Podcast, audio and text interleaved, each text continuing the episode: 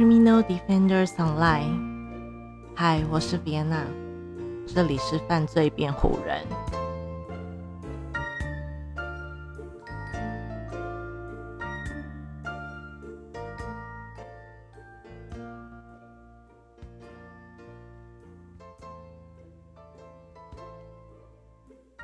大家今天过得好吗？嗯，我昨天整个又破戒了，我要两点多才睡。嗯，但是其实我今天还是有，就是特别早起，想说哦，那反正晚睡早起，今天晚上应该会比较累，所以啊，待了我我算破破一半的戒。那呃。今天其实，呃，早上的时间，因为早早上的时间本来就比较，呃，没有什么特别事情发生。那，呃，我一样做做家事啊，然后，呃，吃个早餐，然后就来录音录音了。所以呢，嗯，我的上午时间基本上没有什么，嗯，没有什么太特别的事情。那呃，其实今天有一个计划，就是我们呃之前有跟大家呃聊到，嗯，我们有嗯学校有做那个偏乡，嗯，那叫什么数位偏乡学办这个部分，那有一个就是夏日的呃夏暑期的活动，那呃其实已经。快要进入那个活动的前期了，所以我们就是紧锣密鼓的，不论是呃发送材料啊，就是发送给各个各个有报名的小学办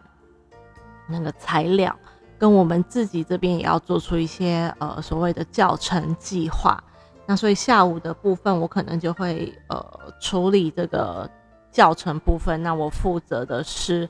呃。劳作课程的安排，对，那，嗯，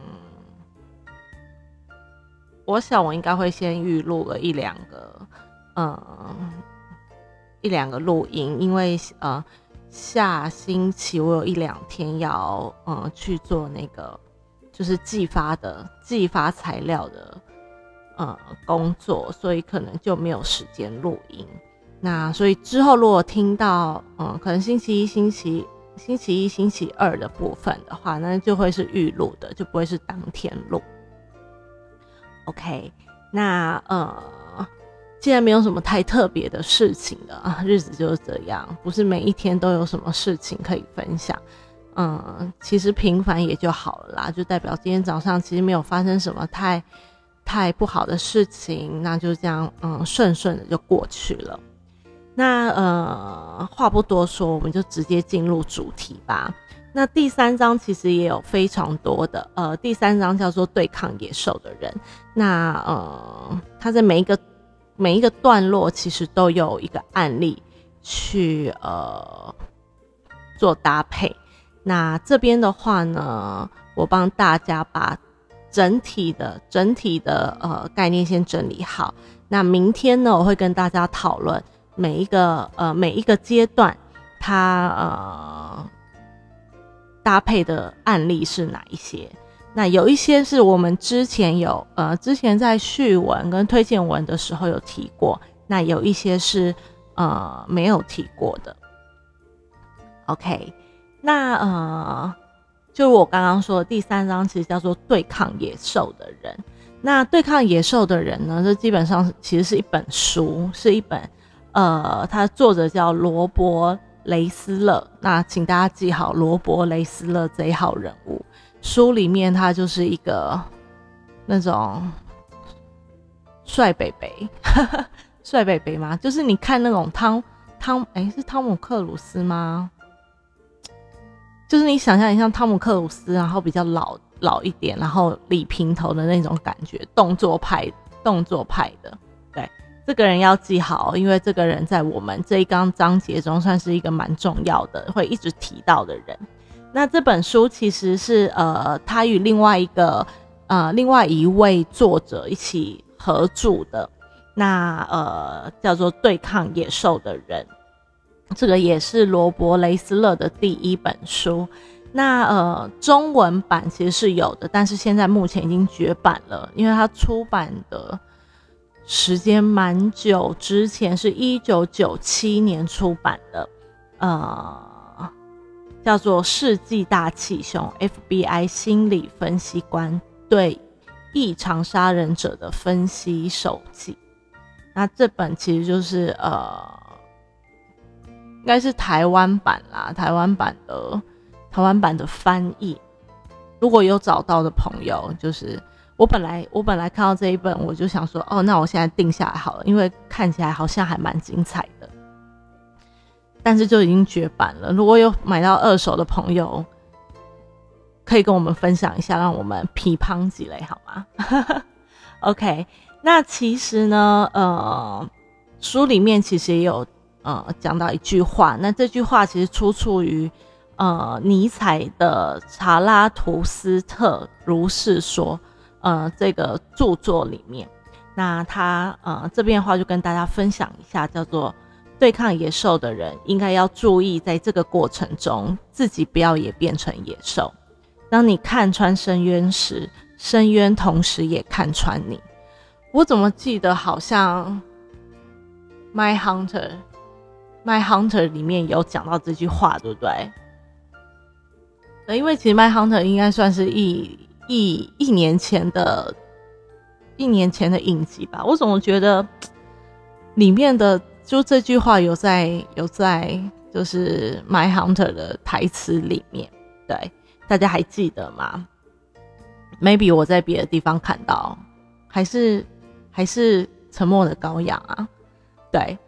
我有点就错乱了，可以再去查一下。OK，那跟大家介绍一下这本书。这本书就是根据 FBI 的心理分析官，就是这一位雷斯勒先生，将过去二十年主要任务中所处理的震撼全美异常的呃杀人事件，那一一加以剖析，然后撰写而成。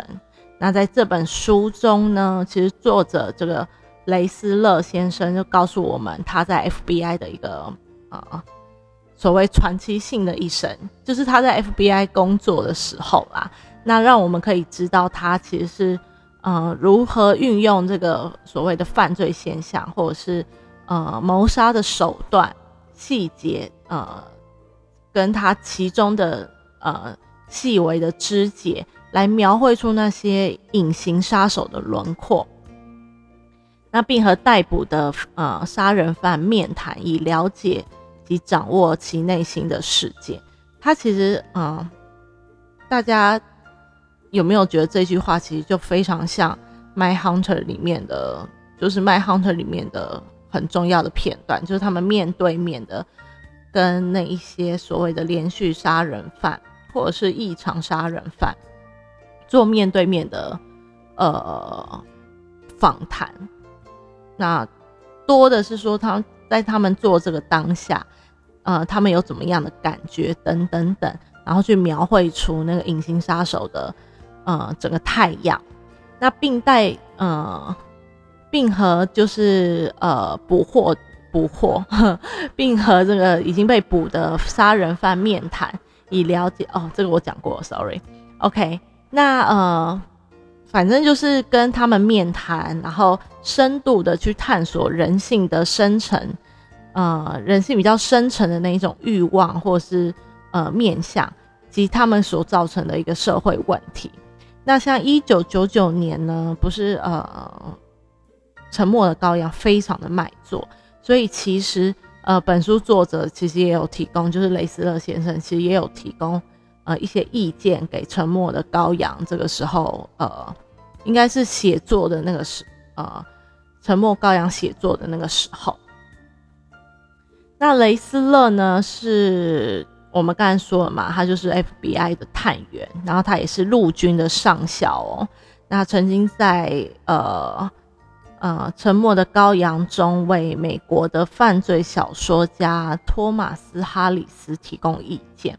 那他利用犯罪现场的证据呢，汇总了呃凶手的心理特征，从他们选择的受害者到他们杀戮的方式，到他们身上会带一些奇奇怪怪的，就是纪念品。那呃，雷斯勒揭开了这些呃凶手的身份。那随着他发现连环杀手都有一种都有某一些的暴力行为的时候，那雷斯勒就来到了监狱。那呃，他其实就从呃在跟这些杀手、杀手、凶手面谈中，就是听到一些很离奇的第一首故事。我觉得对于他。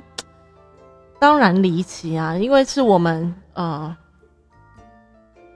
是我们就是平常人，我倒不说是正常人，就是平常人没有办法想象他们为什么要这样做，就是一直是，一直没有办法办法去理解他们，是因为我们就不会这样想，我们不会这样想，我们就不会有这个经验，说哦，他这样想会有这样的感觉，就是没有办法有那个同理心的存在。那包括他其实呃访谈的，包括有泰德邦迪，就是没有办法贴在 IG 上的小熊，然后约翰威约翰威恩盖西，这个就是那个小丑杀手。那艾德蒙博那个肯博，那这个就是《My Hunter》里面出现的第一位的访谈，非常高大，然后非常的聪明，非常的有礼貌，他却是一个。把妈妈头砍下来，然后 fuck fucker 的那个就是很残忍的女大学生凶手，和山姆的儿子，山姆的儿子也是大家为人大为，就是他们这几个就是连续杀人犯里面的呃精神领袖。这样讲，这样讲会不会很奇怪？对，对我没有，我只是打个比喻而已，然后深入的了解。去深入的了解凶手的思想，了解他杀人的方式还有原因，是 FBI 呃是 FBI 帮助警方逮捕人在逃嫌犯的一个非常有效的方法。那呃，其实我刚刚也讲过了，My Hunter，那雷斯勒呢也成为 My Hunter 中的呃人物，那个比尔唐坦奇，比尔坦奇应该老老的那一个的灵感来源。那但就是展示他如何追查到，就是各国的一些就是比较残忍的凶手。OK，那这一本这一本书就是我们的开头，就是对抗野兽的人。那对抗野兽的人，其实也就是这些探员、这些精神科医师、呃，精神学学者或者是心理师等等等，所呃。倒不是说所组成的啦，就是所汇集的一个概念。OK，那这边呢，其实呃，尹内博士为我们呃提到的是美国联邦调查局的行为科学小组。那行为科学小组呢，其实里面其中重要的成员有以古至今，当然会有雷斯勒，当然会有道格拉斯，嗯，对，道格拉斯。约翰·道格拉斯也是一个呃，我们一直会提到的人。他好像就是写《My Hunter》的作者，对不对？那他以雷斯勒为主，那中间其实也有呃有几位成员、几位讲师的加入。OK，那先帮大家呃分享一下这个美国联邦调查局行为科学小组。那它是有呃，它是一九七二年成立的。它的呃简称叫做 BAU，怎么念？不会念。好，那它是美国联邦调查局国家暴力犯罪分析中心，简称 NCAVC 下所呃设的一个部门。那该部门这个部门的工作呢，其实就是利用呃犯罪人的一些行为科学模式去进行分析，然后来协助进行一些。呃，一系列的呃暴力犯罪案件，提供提供犯罪嫌疑人的行为所调查呃所进行的调查或是行动支援，然后为确保这一些的调查或行动会成功，调查人员呢就拥有就是案件的累积经验以及呃对复杂而呃时间紧迫的那通常伴有暴力的行为，呃，伴有暴力的行为或威胁的类型做一系列的研究跟培训。那呃，其实它就有点像一个。呃，应该是说这个暴力中心是负责分析的。那他在之前其实是有一个学院的。OK，那国家暴力呃犯罪分析中心和行为分析呃行为科学分析小组的主要任务呢，是提供行为基础的调查和呃通过将案例的经验，然后调查还有训练的应用，用在呃时效性的。罪案中，那以提供作战的保障，然后特别是涉及有一些像暴力的案件。那呃，其实如果你想要有更深入了解，说哎，这个 B A U 到底在做什么的话，其实你也可以再去呃看看这个雷斯勒先生的一个作品，叫做《我在联邦调查局的二十年》。那其实他就算是他的呃一个回忆录，回顾自己二十年的工作生涯这样。对，所以他其实我不知道他是不是只出了这两本书哎，可是这两本书感觉就都非常的精彩，因为等一下会告诉你为什么他会有那个对抗野兽的人这本书的呃呃著作，那他又是以怎么样的角度去研究呃？就这一些犯罪人员。那我们回到，呃，刚刚有说嘛，科，呃，行为科学小组是一九七二年成立的。那其实是一九七零年呢，在，呃，在和许多的精神病学家讨论过后，其实美国联邦调查局的探员，呃，哈沃德·坦特呢，开始在华盛顿，美国，呃，联邦调查局国家学院授课。那呃，他授的这门课有两呃，叫做实用犯罪学，其实是呃别称叫做心理学啊，心理犯罪学。那他基本上是用过去七年都还没有被侦破的案件为基础，然后去做这样的一个教学的动作。那呃，在向呃各地的警局演讲的时候。那呃，有一个纽约办公室的派克毛拉尼呢，就觉得呃，可能就觉得很精彩，或者是非常赞同，所以他就也加入了这个呃，坦那个哈沃德的这个行为科学的行列。那他们在同一同在课堂上制作了那个犯罪的破绘。然后一九七二年呢，维吉尼亚州坎迪克。的美国联邦调查局学院要扩张，所以这个这个行为科学小组也就成，也因此而成立了。那呃，其实呢，坦特是在阅读呃布鲁塞尔博士的那个犯罪精神学呃学家的案例选集上，那有拜访几次，也有拜访他。那呃。他们就做了一个结论，是其实其实忐忑，呃，忐忑的犯罪破绘的方法，其实跟布鲁塞尔博士的方法是有一点点差异的。那我想可能是因为呃接触案件或是看事情的不同，或者是呃职业性的不同。我所谓职业性的不同，会造就他们会看看事情有所不同，像是。呃，布鲁塞尔博士他是比较是精神病学的一个呃领域，那呃，坦特这个呃特坦特坦这个警官的话，他就是以一个警察执行的呃一个眼光去看这个犯罪者，所以他也有说到，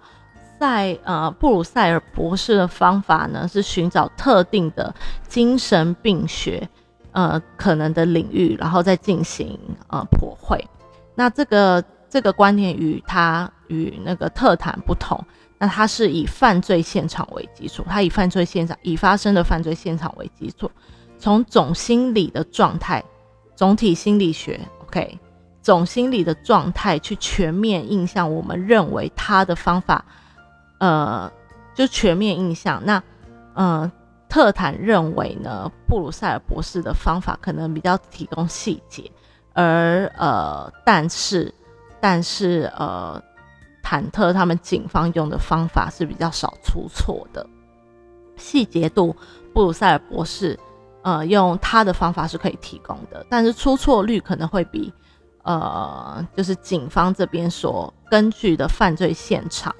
啊会多比较多。那所以这就是他们不同的地方，我觉得是执行上的不同啦，对啊，因为如果以精神病学他看的，应该只是一些就是警方来的资料，他并不会到呃犯罪现场去。那警方是一定要到犯罪现场去的嘛，因为要搜证啊，等等等。那在成立呃，其实，在成立行为科学小组后，他们非常快的就有。就有机会可以利用这样的技术，犯罪破绘的技术，去应用在一个实际的案例上。那呃，这个案例呢是发生在一七呃一九七三年的六月。那七岁的苏珊呢，在呃跟密西呃密西根州的家人露营的帐篷中，呃被绑架了。所以呢，呃，于是那个忐忑跟刚刚我们说的那个派特，派特就编辑了一份初步的呃嫌犯的破绘。那这个苏珊苏珊杰格这个失踪呃绑架案呢，我们明天的话也会跟大家一起把这个案例跟大家捋一遍。OK，那我们刚刚有提到那个华盛顿美国联邦调查局的国家学院哦。呃，这个国家学院呢，其实也帮大家呃介绍一下。那呃，它其实就是隶属于就是 FBI 的一个呃一个算是一个核心机构啦。那它里面呢，其实有呃设立了国家学院，还有实验室。那它其实也是也是创立到一九七二年的高级特工和间谍的培训机构。他在森林里，所以非常的隐秘。OK，那他收收招收的学员呢，就是基本上要符合以下的条件，那才可以招收。呃，一你要是美国公民，然后二是你的年龄要二三到三十七岁，大学毕业，身体健康。那接下来申请人还要参加笔试跟面试。呃，考试合格者呢，在国家学院要参加为期二十周的特工培训课程，听起来就很帅。呃，我有一位 FBI 的朋友，这样，就是我等一下跟大家就是分享一下。那最后挑选优秀的呃优秀的学员成为特工。那从普通人呢到特工只需要五个月的时间。嗯，刚刚毕业的学员。呃，是算是初级特工，那只是掌握了射击、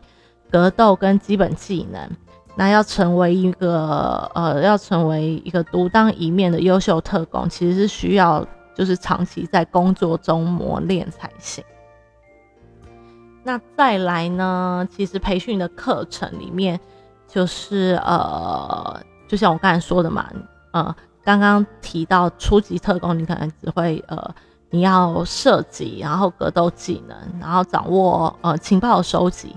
分析法律，那以及战略战术应用的一些知识跟技巧。那当然还是要参加一些模拟的实。呃，那刚刚有说，我有一个朋友就是去考呃 FBI，然后他考上了。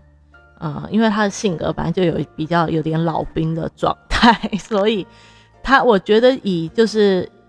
你如果已经有一个军人，你在平常已经有一个军人的那种态度的话，其实进去应该会蛮好进去。加上如果你有一些呃条，当然条件不错，所以条件不错就是体格啊，或者是知识上，他其实都已经具备了，那就会很还蛮好进去的。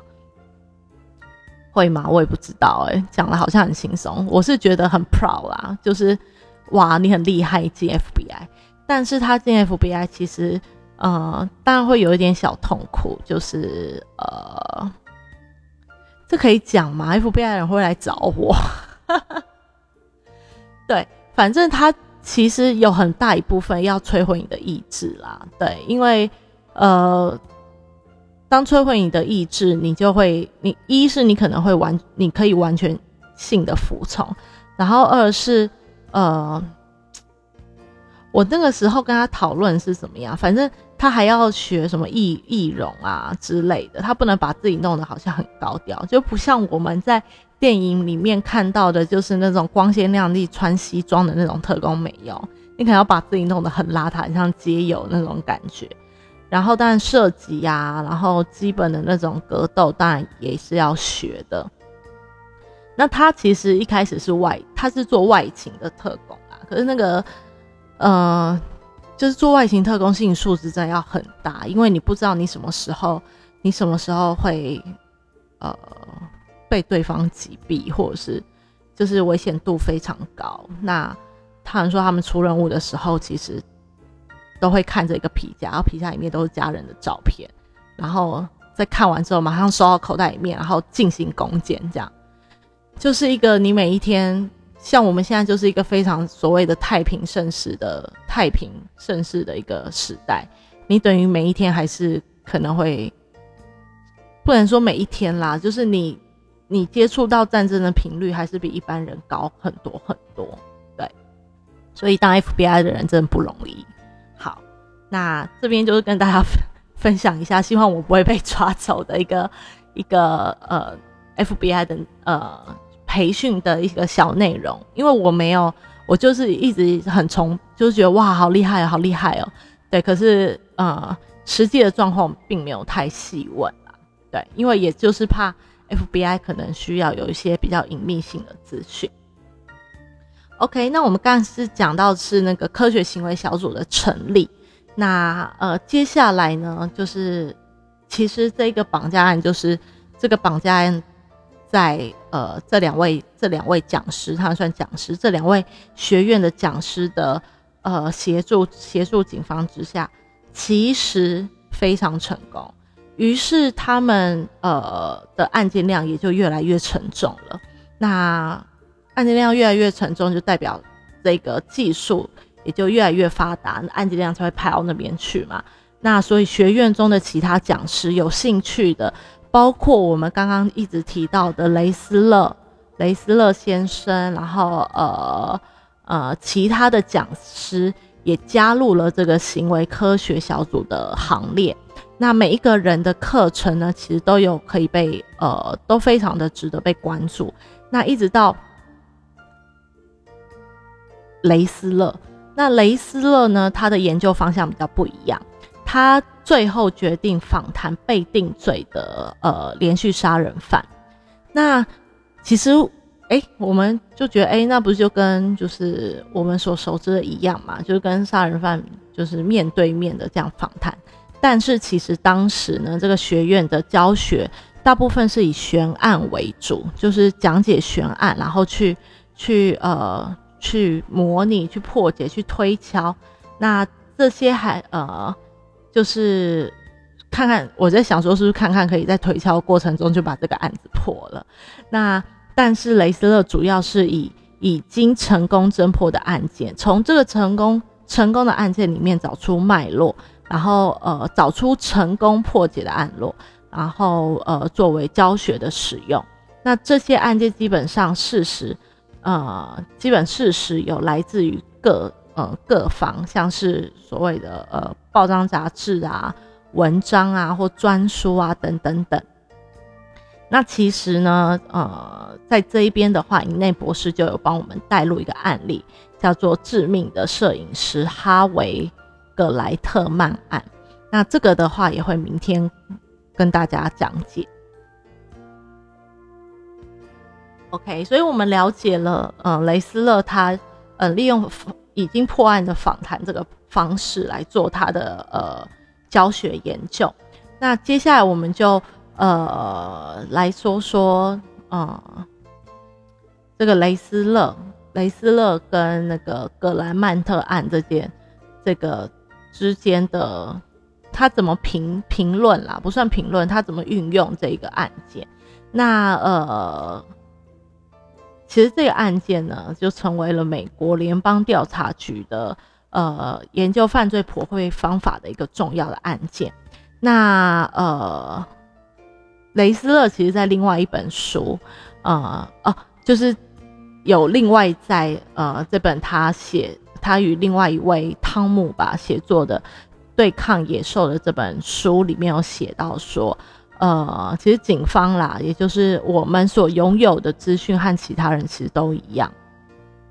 那他也有讲到这一位是呃杀害了八名芝加哥护士的理查。呃，史贝克的呃相关资料，其实虽然较为丰富，那但是呢，因为已经有一名就是精神病学家已经曾经深入访谈过访谈过他了，而且并写成一本书。那尽管这些访谈呢，其实呃这些访谈可能会引起引导呃，就是引导一些人，那这些人他缺乏了那个。处理犯罪的背景，或无法以呃执法单位的角度去了解这个案情，而导致访谈内容不算充分的，不算充分的呃见识证据。但是呃，但是雷斯勒觉得这些还是有必要的，那可以让他更了解呃暴力犯罪的心理这样子。所以其实呃，雷斯勒倒不觉。倒不是觉得哦，格雷特曼案，呃，这个案件，呃，就是被专注，而是他觉得有非常多的案件都值得被讨论，因为，呃，他们的资讯了解的越多，他们越可以了解，呃，暴力犯罪者的心理在想什么。那原则上呢，这个美国联邦政府，呃，美国联邦调查局。到现在，也就是当年的二零零三年，对于谋杀犯、强奸犯、然后同犯、幼童犯以及类似呃暴力行为的案件，就兴趣都不大，因为它都比较属于是地方执法单位的管辖范围，而且并没有呃违违反联邦法律。那尽管呢，就雷瑟的同僚和他的意见持就是相反的态度。就是其实那个时候并没有太多人支持他。其实，呃，我也有就警察的朋友，他是说，他是说，其实他觉得美国警方，嗯，在多年前还是以比较呃老派的侦查方式去侦查，所以对于你所谓的呃要多多的吸取一些呃。办案办案的资讯其实是比较呃不感兴趣的，他会觉得现在这样子就已经很够了。所以呃，但是呢，那雷斯勒为了要增加他的呃所谓的专业知识，他还是加入了美国精神病学学会、美国法庭科学学会、美国精神病学及法律学会以及其他的组织。那呃，美国联邦调查局呢，就是呃，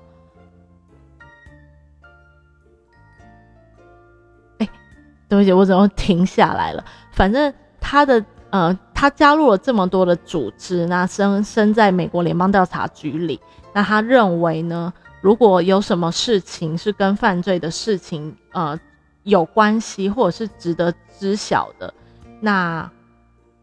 他都愿意去，他都愿意去，就是去了解。OK，那其实，在这个过程中啊，呃，雷瑟为什么会，呃，就是对抗野兽那本书为什么会以尼采的那一那一句话来做一个，算是贯穿整本书的中心思想吧？那其实是雷斯勒他领悟到对对付野兽是一个是一种很微妙的行为。哪里微妙？他告诉你，必须保持不为感情所动的态度，了解但不认同。你要去了解，但你不能去认同他呃他的思考程序。那以建立有效且公平的分析。那呃，他觉得他觉得至少他已经呃他已经到了非常想要和他的呃课堂上的呃。教授的人物的杀手本人对谈这样子。那呃，约翰道格拉斯就是我们刚刚说是《My Hunter》的那个就是作者约翰道格拉斯，他也是一个非常知名的人物。那当时呢是坎迪克学院新招募来进来的学生。那他随着呃同资深同僚的，就是同事到了加州。那雷斯特雷斯勒呢被征召为联邦呃美国联邦调查局监狱系统的联络官助理，所以其实他们超方便可以联络到，就是超方便可以访谈到就是监狱里面的犯人。那他们三个人一同访谈了七名最大。最恶名昭彰的，呃，杀人犯，第一个叫做舍汉舍汉，这个是罗伯甘乃迪刺客，然后呃，理查曼森就是曼森家族那个曼森，那当然呃，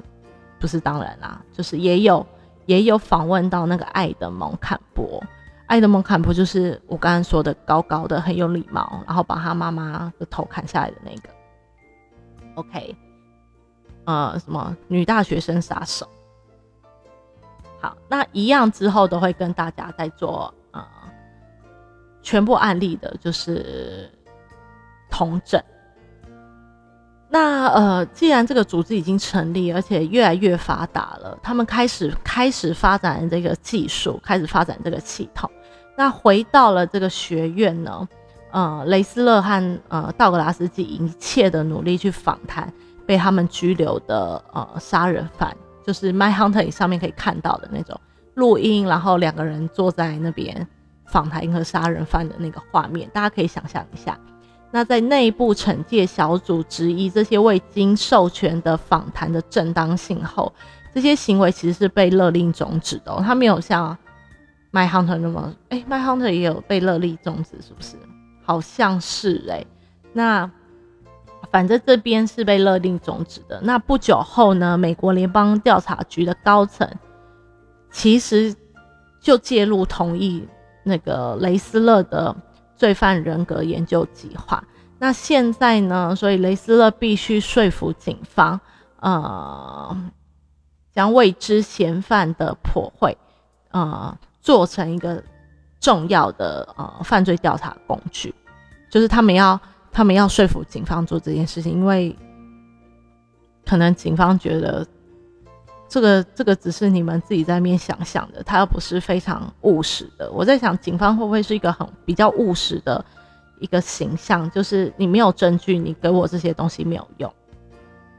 那这个部分呢？呃，美国联邦调查局也很快的成功利用呃犯罪破绘技术，侦破了一件让。纽约警方都呃陷入困境的案子，那这个案子叫做卡尔曼卡拉伯罗。OK，那其实此时呢，就是呃行为科学小组已经累积了许多许多嗯重大重复连续暴力犯罪行为的资料。那警方开始对这些呃异常案件的细节也开始交给专家来分析，所以算是一个不错的呃不错的进展。建立的分类系统变得非常重要。那即便至今呢，二零零三年执法单位仍大量的呃仰赖这些呃标准出版品，就是在统计过后，他们就出了非常多的专书，来呃来把这些特征给呃统计出来，然后做一个定案。那美国联邦调查局发现这本书对他们非常的重要哦，帮助不大啦，不是重要。帮助不大，那呃，这应该是说呃，其中有几本的专书对他们帮助不大，像是一个经疾病的统计手册，那反而是呃，美国联邦调查局的犯罪犯罪分类手册对他们的呃帮助会稍微就会比较大一点。那这本书呢，其实是在一九啊一九九二年出版的。那呃，约翰道格拉斯这个时候就有说到，其实这本书是他们开始编撰的。那依据呢，呃，开始着手进行编撰的犯罪分类手册，以行为人的行为，就是犯罪人的行为特征，呃，来组织并呃分析重大的犯罪，并解释它。那这是一个比较严格的心理学方法，那是呃精神疾病。就是刚刚说那个帮助不大，精神疾病诊断跟统计手册是没有办法办到的。那呃，例如你不会在他举了一个非常就是也是非常有名的案件，就是你不会在精神疾病诊断与统计手册中找到欧就是 Simpson 的那个被控的犯罪类型，但是你可以在犯罪分类手册中找到。所以其实。当他这样讲的时候，我们就可以分，我们就可以，呃，马上知道说，其实所谓的犯罪分类手册对警方的帮助其实是更大的。我在想，因为他们也就是他们非常了解，就是警方的习性，他们是这个特工学院出来的讲师，那他们，他们当然当然会比较知道说，呃。可能侦办朝向哪一个方向，得到怎么资讯，是对他们比较有实际的用处的。OK，那其中呢，其中呃不只是警方需要，其实军队也军队也要求美国联邦调查局提供这个训练的活动，主要是作为人质的谈谈判。那因此呢，其实雷斯勒跟道格拉斯就前往德国的军营上课哦，他们就去德国了。那呃，回国后，他们又他们又受邀到英国的呃警察学校。那当时呢，其实最就是最麻烦，就是最重大的，也就是约克郡开膛手这个案子。那他们当时是怎么协助英国警方？英国警方在处理这个案子的？我们明天介绍。OK。那呃，其实犯罪分类手册中就有呃提到其中一个叫做有组织与没有组织的呃个性犯罪。那呃内容是呃美国联邦调查局分类呃分类暴力罪犯的第一步，就是将他们分分类为有组织与无组织。我想有组织无组织就是预谋以及偶然犯案吧，是吗？可以这样子讲吗？那这是一个概括的分类，其中也有分，就是也有一些例外啦。那就像他们其实有发现有一个呃有一个类型叫做混合型，我在想混合型是不是嗯就是他本来预谋就要做这件事情了，那但是中间发生一些不是他预料中的事情，于是他后来选择了就是无组织的这个犯案的概念，就是抛弃他的预谋，然后。随意挑选，随意挑选，呃，受害者或者是犯罪行为等等。OK，那他这边呢就有说一下所谓的有组织，他们是怎么呃定义的？那有组织的杀人犯主要特征是他杀人是有计划的。那再来呢，他呃这个有组织的犯罪者呢，可能也可以在显示在。智力上是有能力适应情况的改变，就是他，他要比呃，他要比无组织，因为他想过嘛，他想过可能各个情况会怎么样，怎么样，怎么样，怎么样，所以他比较可以呃去应变这个嗯突发的情况，或者是他本来就已经计划好了。其实有一些连续杀人犯是计划好的，这个是我们在 podcast 里面都有提到。嗯，他计划的几乎是完美无缝，然后让警方追查不不到他，身边人都觉得他是好好先生的那一种状况。那我们就称他为有组织的杀人犯。那此外呢，有组织的杀人犯也会从每一次的犯罪过程中，一次一次的让他们越来越进步。那呃，再来有组织的杀人犯呢，他们通常会保留一些就被害人的私私人物品，像是钱包啊、戒指啊，或者是首饰等等等，作为一个战利品的呃象征。那好让他们之后可以重温那个他们在杀害杀害被害者那个呃兴奋的过程。那反之，无组织可能只是随意就是切断一个呃实体的某个部位，或是一撮头发等等。那呃，就那个随意度跟刻意度是不一样的。那再来呢，他也有提到。其实，在这个呃分析暴力犯罪中，有一个非常呃不可缺的要素，也就是编排。那这个编排，呃，编是编辑的编，然后呃一排两排的排，一排两排排骨的排。OK，好，那编排呢，其实他是在说犯罪现场的编排。那这样子大家还是听不懂嘛？他就是说犯罪现场的布置。就是犯人对犯罪现场布置，假装他故布疑阵，所以他本来没有家里本来没有很乱的，他就把它弄得很乱，叫做编排。OK，那呃是杀人犯企图改变犯罪现场，以导致调查员呃误导调查员，或者是呃改变调查方向的一个举动。那呃这边也有。跟你举个例，就是在愤怒下杀害配偶的人，可能事后会重新配置家里的摆饰，嗯，让一切看起来很像是强盗杀人、杀呃谋杀案的样子。因为我们都知道，如果是呃强盗谋杀案，可能会有扭打或者是撞撞倒桌桌椅的那个状况。但是如果是熟人犯案的话，他甚至是可以，可能还是那个被害者。自己开门让他进来，然后很愉快的聊天，后直接被